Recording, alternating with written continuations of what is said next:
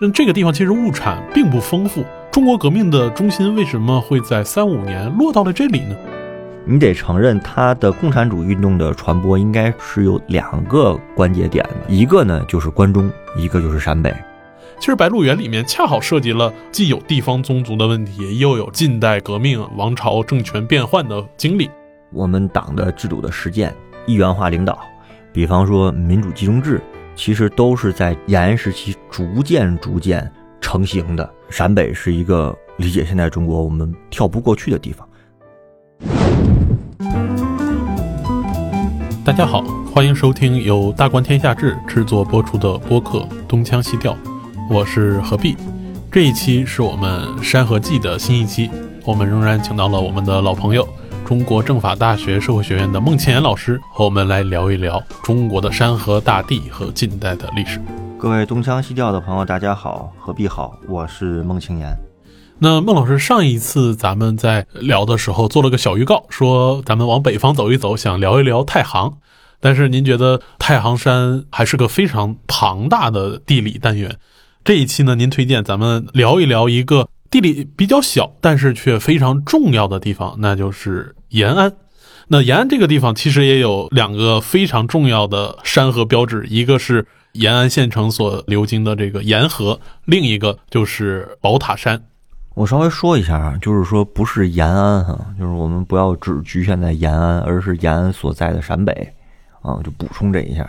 因为太行山呢整体比较复杂，因为太行山以东是山东和华北，太行山以西是山西。无论是山西还是山东，它都是在中国近现代历史上有非常重要的战略意义的这么一个区域。因此呢，我们在走入太行之前，先来看一看太行的西边，就是陕北啊这个区域。啊，陕北其实也是在黄河以西，对，黄河是一个相对独立的单元。那假如咱们去陕北的话，啊，在飞机上就会发现这是一个沟壑纵横的、被流水侵蚀的这样一个地理面貌。这个地方其实物产并不丰富。那中国革命的中心为什么会在三五年落到了这里呢？嗯，这个问题呢，其实某种意义上说，它带有一定的意外。我只能说是一定的意外。这个里面呢，就包括在长征途中哈，就是毛主席在哈达铺读到了当时一份报纸《大公报》，里面呢发现，在当时的陕北。在中央苏区已经失去的情况下，就是大家已经长征了，而且我们知道长征是有几条路线一一起走的。中央红军是从中央苏区走的，然后呢，红四方面军呢是从鄂豫皖苏区出发的。就是在苏区时期的这个中央苏区和鄂豫皖苏区，实际上都已经战略性的这个意义上的放弃了。那么在这样的情况下呢，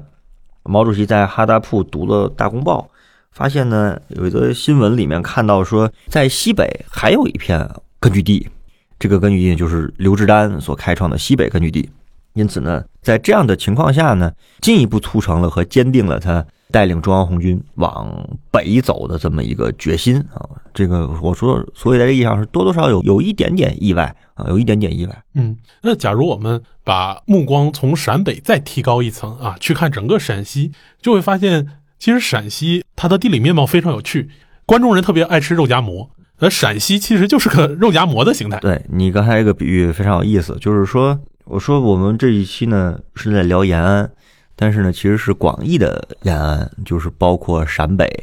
所以也不只是沿河和宝塔山，也包括整个陕北，就是它涉及到了黄河的流域，它涉及到秦岭以北的这样一个区域，包括黄土高原，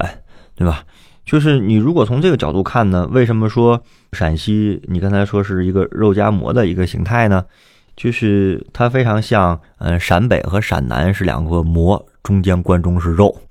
就是我们以前聊《山河记》的时候，啊，包括我记得很早之前跟施展老师有一次对谈的聊天，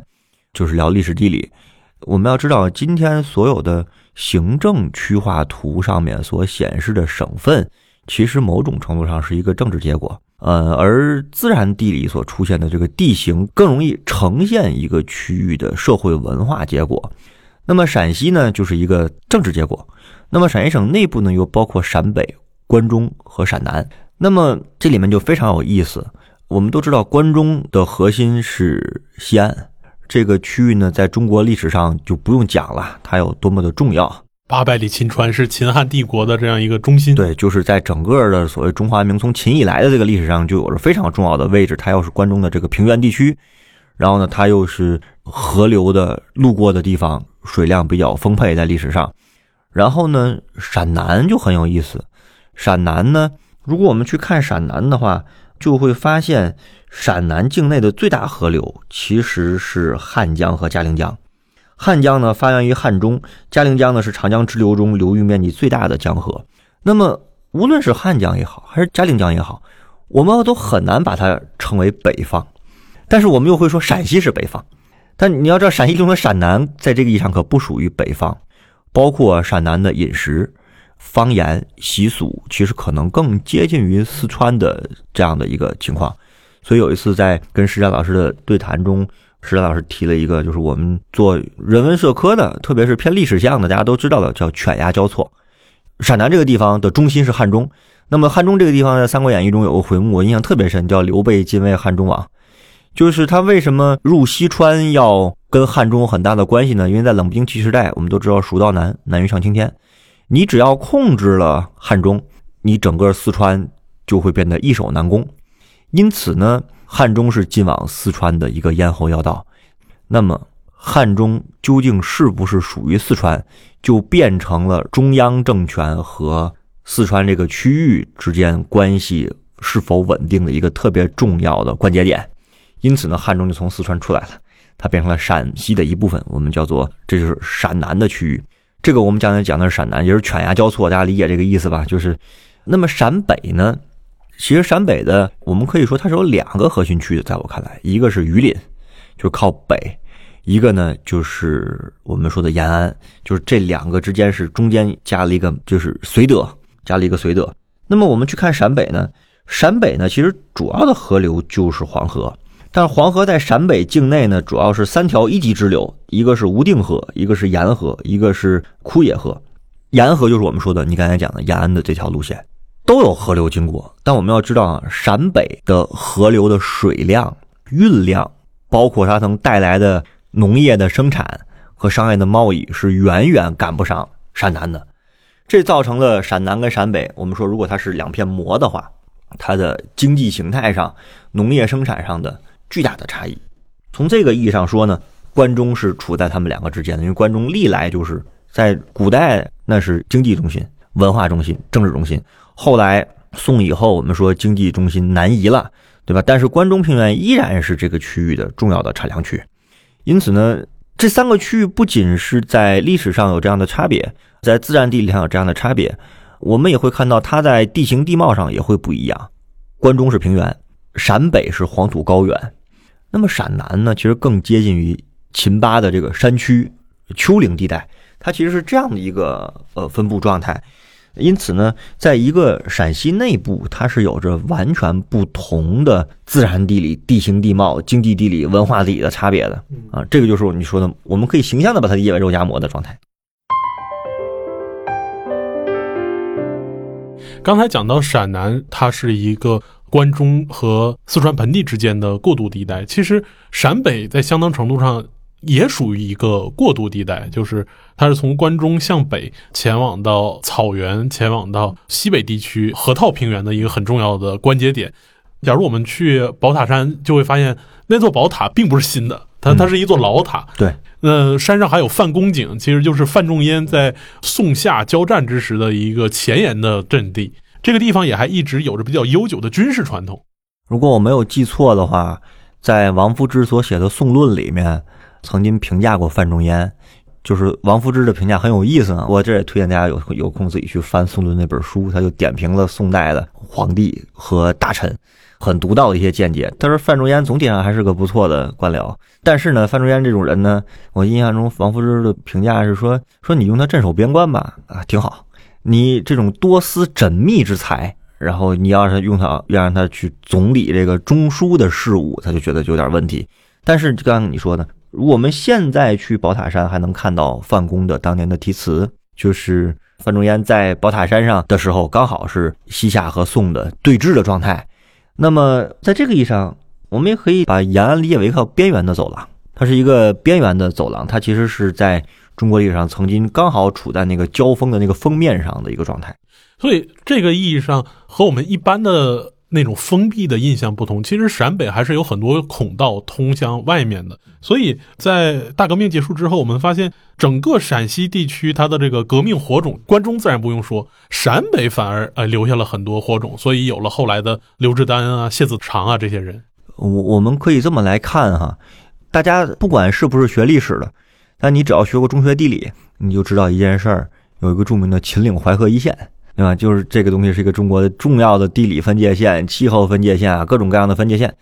那么你看到关中，其实不用特别多讲，因为它历来就是整个陕西地区的中心，包括甚至它一定程度上是陕西以西地区的中心。我们要知道，在大革命前，或者说从一九二二年到一九二三年这段时间，一直到国民革命运动，就是国民党北伐之前、第一次国共合作之前这段时间里面。整个的陕西，你得承认它的共产主义运动的传播应该是有两个关节点的，一个呢就是关中，一个就是陕北。关中呢，主要为共产主义运动提供庇护的人是谁呢？大家去查，有这个人叫于右任，那国民党元老。于右任是非常典型的当年的国民党的左派，是比较同情共产党的，是某种意义上也是共产党的好朋友。他为共产党在关中地区的发展提供了很多的庇护。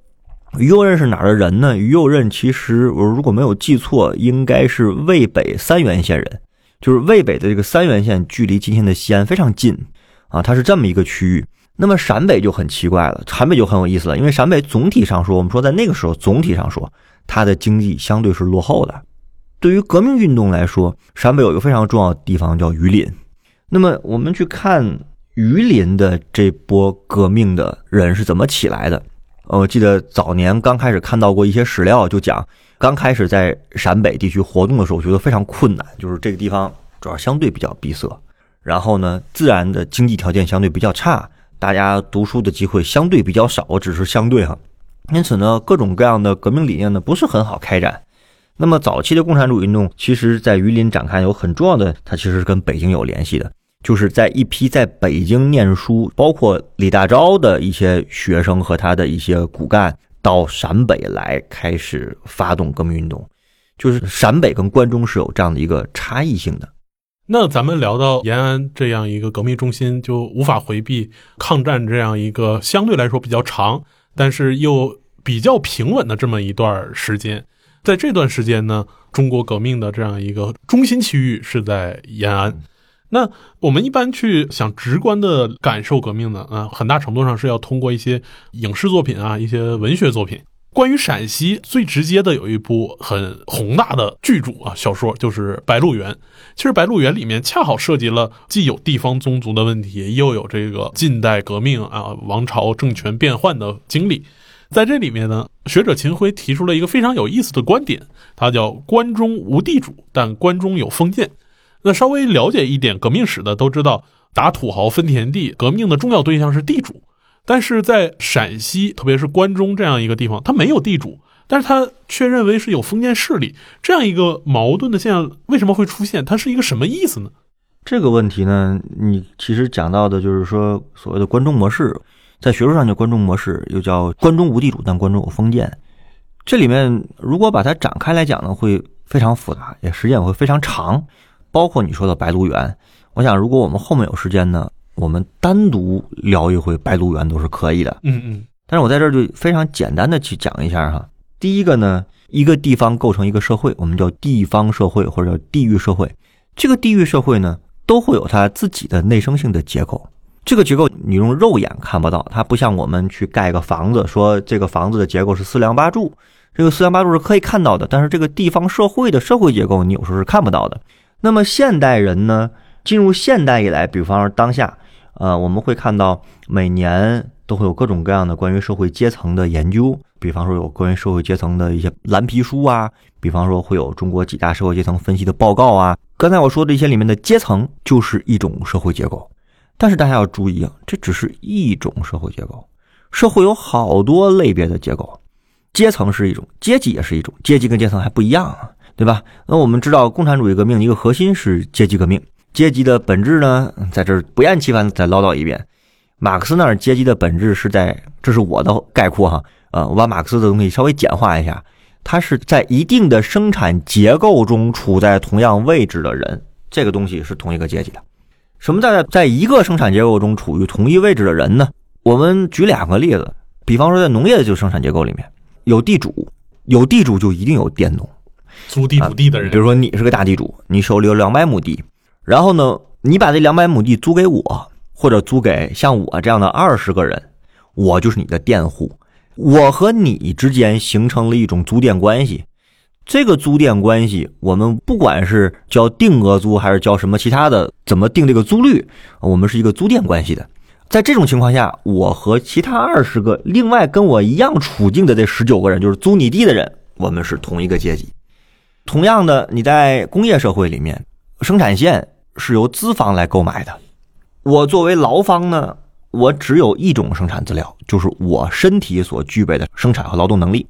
由此呢，我要出卖我的这个生产劳动能力，被你这个资方榨取着剩余价值，对吧？这是卡尔马克思的经典理论。在这种情况下，一个工厂里面有一千个人，我和另外九百九十九个，我们说极端点啊，都是处在这个生产结构中的这个位置，我们就是一个阶级的，而且我们还得觉醒，我们才是一个阶级的。那么这个东西叫阶级。但是在中国社会呢，有一个很大的问题，就是中国作为一个后发现代化国家，存在一个很现实的问题，就是我们这个社会有几个特点：第一个，历史悠久，对吧？第二个，内在的多样性、丰富性比较强。在这种情况下，我们自己的社会内部会产生各种非阶级的、也非阶层的各种各样的社会结构模式。关中无地主，但关中有封建，它恰恰就是讲的。说这个区域里面，你纯粹找到一个人，他有一百亩或两百亩的占有土地，可能不是很好找，但他却有着各种各样的封建势力。这个封建势力可能以宗族、家族，也可能以帮派、黑社会啊，我们就不叫黑社会，我们学术研究上叫秘密社会，就是以这样的方式组织起来。你确实不太容易找到一个一个人占有两百亩或占有一百亩的大地主。但是你能够在这个社会中发现具备了占有两百亩土地的大地主同样势力的这么一个身份的存在，就是封建势力。就说白了，这个社会总是有人领头去做一些公共性总是有人做话事人的。嗯，这个东西呢，你其实我们就可以说开来一点哈，就是呃，我国非常有名的历史学家，也是现在严格来说叫华南学派的重要的奠基人。历史人学重要奠基人傅一玲先生，他其实主要做的是社会经济史。如果你去看傅一玲先生关于福建地区，特别是闽北和东南沿海的地权结构的研究，你会发现傅一玲先生也没有用地主这个概念，他用的概念叫乡族势力，因为东南沿海是一个宗族非常旺盛的、非常发达的这么一个社会状态。然后，如果你去看一个印度裔的学者叫杜赞奇，杜赞奇研究华北的时候。他有一本书是研究一九四零年代到一九零零年代到一九四零年代的华北社会，叫《文化权利与国家》，非常有名的一本著作。这个作里讲的呢，他也没有讲地主。他说，在这四十年里面，一九零零年到一九四零年这四十年里面的华北农村的变化，其实是保护型经济到攫取型经济的变化。就是所谓的乡村精英是经历了一个角色的转变，过去是保护地方社会的，到了后面变成了攫取地方社会的。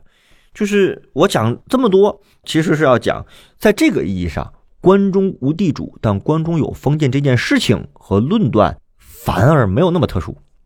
它在中国各个社会里面，在其他地区你也会看到这个东西，只不过在这个区域可能出现的是封建势力，在那个区域可能出现的是宗族势力，它的势力的内在结构可能不太一样，但是总体上，这个是我们说的中国区域社会中的多样性。以及作为一个后发现代化国家，作为一个后发的历史悠久的现代化国家的这么一个现实的状况，比方说在福陵县那里，整个福建地区的地权结构其实比关中要复杂。为什么？因为它有着家族关系，还有一个东西叫永佃制，就是你是个地主，你把土地全都租给我了，租给我之后呢，我是你的什么人呢？你才能把所有的土地租给我呢？我是你最信任的人。然后你干什么去了呢？你随着现代化进程和城市化进程，你离开村庄了。你去了城里，或者你去县城也是城里，对吧？那把这土地全都租给我了，租给我之后，我就是佃户吗？我也不是佃户，我会干一个事情，我做二地主，我转租出去。那你说我这个二地主究竟是地主呢，还是佃户呢？就是在中国的这个社会中，我们有着太多这样的分类机制，有着这种地权的结构的特殊性。因此呢，我们说，在我们这里所讲的，你刚才提到的啊，关中无地主，但关中有封建，就是这个封建势力是真真实实存在的，就是它确实是一套地方社会系统的这么一个话事人啊。我觉得这个是对这个问题的一个理解。其实某种意义上，不止关中，包括陕北，也会有它自己的独特的这个形态。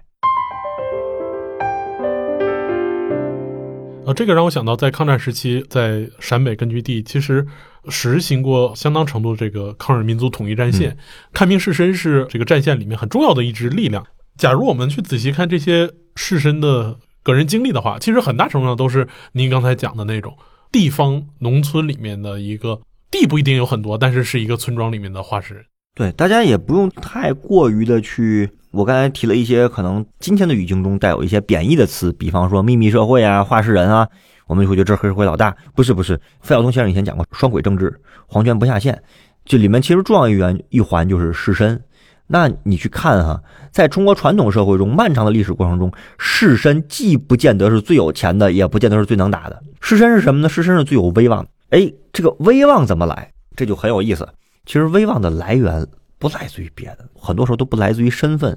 它来自于什么？它来自于我处理的过的事情足够多，我处理过的事情足够多，我处理的地方事务越多，我获得的经验就越多，我就越能拿捏好处理地方事务的各种分寸，我就越得到别人的认可。其实事实是这么来的，某种意义上，它给予了地方社会所需要的那种公平感。对，就是我觉得我都不太喜欢用公平感这个词，因为公平感在今天的语境里面。特别容易被理解为正义，就是正义就是一个 law，然后是有一个正义的。但是这个士绅其实是我我特别喜欢用分寸感和合宜感，就是他处理事特别妥当，就是他不见得绝对正义啊，但他特别妥当，这个是一个核心。在你去理解这个东西的时候呢，有两本书是很重要的，一个是陈之让所写过的《君臣政权》，还有一个呢是孔飞利写的《中华帝国晚期的叛乱及其敌人》。你去看这两本书，你发现他们讲了一个类似的历史趋势，就是到了近代末期的时候，整个中国社会中，嗯，士绅发生了一系列变化。过去的士绅不见得是有钱和能打的，但是当清末以后，整个中央政权对地方的控制减弱的时候，地方上盗匪起来了。盗匪起来了之后，各地方都在作乱，那么地方就要自保。这个地方社会怎么自保呢？要靠地方军事化。那么地方军事化就不是传统的士绅可以干的事儿，他干不了这活儿，他就只能由新的人、新的精英出现来承担地方军事化的职能。这个就是陈之章讲的军绅政权和这孔飞讲的士绅的裂变。在这个情况下，我们说回到陕北，说的有点远了哈，就是其实陕北包括关中地区，在近现代历史上。也有自己的这样的一些地方社会军事化的一些倾向，包括这个地方曾经在历史上有清末的回回之乱所造成的地方的空虚，然后它的地方的再组织和地方的保卫，包括有了武备学堂之后，掌握军事技能的这么一群中青年的精英回乡，重新构造这个地方的军事系统和地方社会系统。它有了一系列这样的变化，某种意义上，这也可以理解为革命的一个火种。嗯，那回到延安根据地本身，其实我们之所以要回顾沿河水、宝塔山，很大程度上也是因为在这抗战的八年时间里面，在这个稳定的后方产生出了一些对后来呃我们的日常生活影响比较大的，比如经常有这个所谓的南泥湾大生产运动。那在大生产里面，我们会说，哎。形成了一种群众动员，它和这种日常的我们熟悉的这种治理还不太一样，这反而是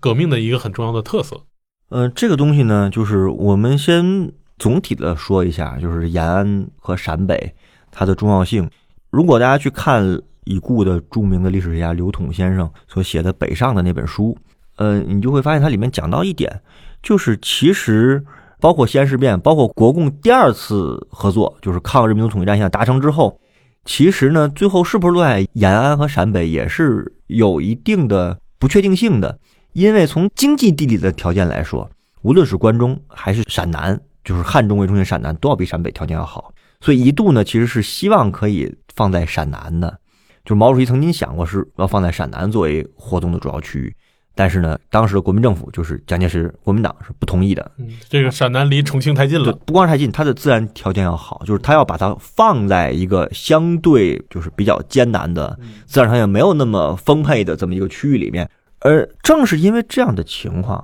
所以才有了所谓的雅安体制。这个雅安体制是带引号的。这个东西呢，既是我们后来我们叫计划经济体制的一个前身，也是我们说它的。战时共产主义的这么一种具体的制度形态，它的一个基本前提是我要集中力量做大事情，我要动员所有能够动员的资源，集中力量做大事儿。那么它的基本背景是，这是一个自然资源相对枯竭的区域，因此呢，你刚才讲的大生产运动是放在这个背景下来理解的。我要自力更生，我要团结起来进行大生产。在南泥湾这个塞上好江南去军垦，三五九旅去军垦，然后它变成了一种生产模式。这种生产模式呢，其实本质上我觉得叫计划经济都不太准确，准确应该叫动员经济。动员经济物资短缺跟匹配的就是物资的分配制，而不是市场机制。有限物资的情况下，如果你使用市场机制是非常危险的。就很容易囤积居奇的，非常容易囤积居奇，所以你只能靠行政命令去对它进行物资的再分配。而且你要知道，那个是个战争年代，还不是和平年代，对吧？战争年代囤积居奇只会更厉害。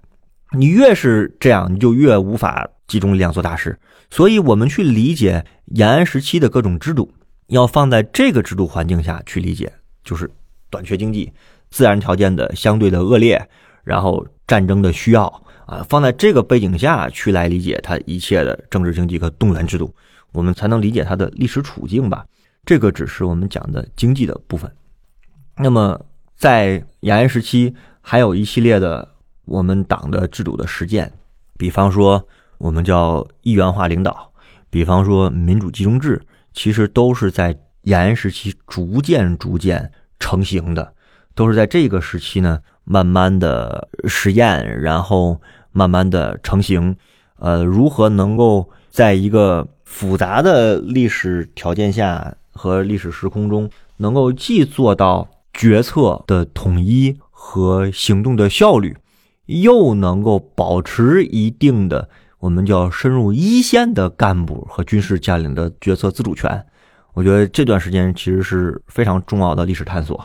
就你像我说远一点哈，你像后来在解放战争中。你会看到国民党跟共产党的作战指挥是不太一样的，就是共产党的作战指挥其实基本是放给这些野战军的军事长官的，在这个意义上呢，他反而不像国民党似的，事事都需要蒋介石就是恨不得指挥到每一场战斗上去。那你说把这个指挥权放给前线的军事长官，同时又不失去对整个战略的判断，这个事情怎么做到的？我觉得确实，如果想理解这个东西，要去好好的去理解延安的历史，要去整个去理解陕北的历史。呃，在这里我要给大家打个小广告，我们爱道斯人文学社组织的《星火之旅》收官篇延安站的学术考察将在五月二十三日到二十七日举行。那欢迎感兴趣的朋友来去扫描我们 show notes 里面的二维码，添加考察助理的微信，可以获得更多的具体信息。那这一次延安之旅的领队学者呢，就是我们的孟老师，他将带我们去实地体验延安和它周边小南泥湾这一系列具有重要历史意义的地方。还有一位是我的好朋友李云老师，嗯，我们也是多年的一起的搭档。其实我们会看到哈，就是说我之所以强调它是陕北，而不是只是延安，或者说广义上的延安，是因为它有着很强的独特性。因为如果看在延安之前的中国共产党的活动的区域，包括中央苏区，包括鄂豫皖，它其实基本上呢是三省交界处，而三省交界处呢又基本上是在山区里面，而陕北呢稍微有一点点差别，虽然叫陕甘宁，但核心区域是在陕北。这个陕北呢地形相对开阔，就是它不像丘陵地带那样，也不像陕南的那样的秦巴山区那样。它有着非常强的这个纵深的这么一个地理环境，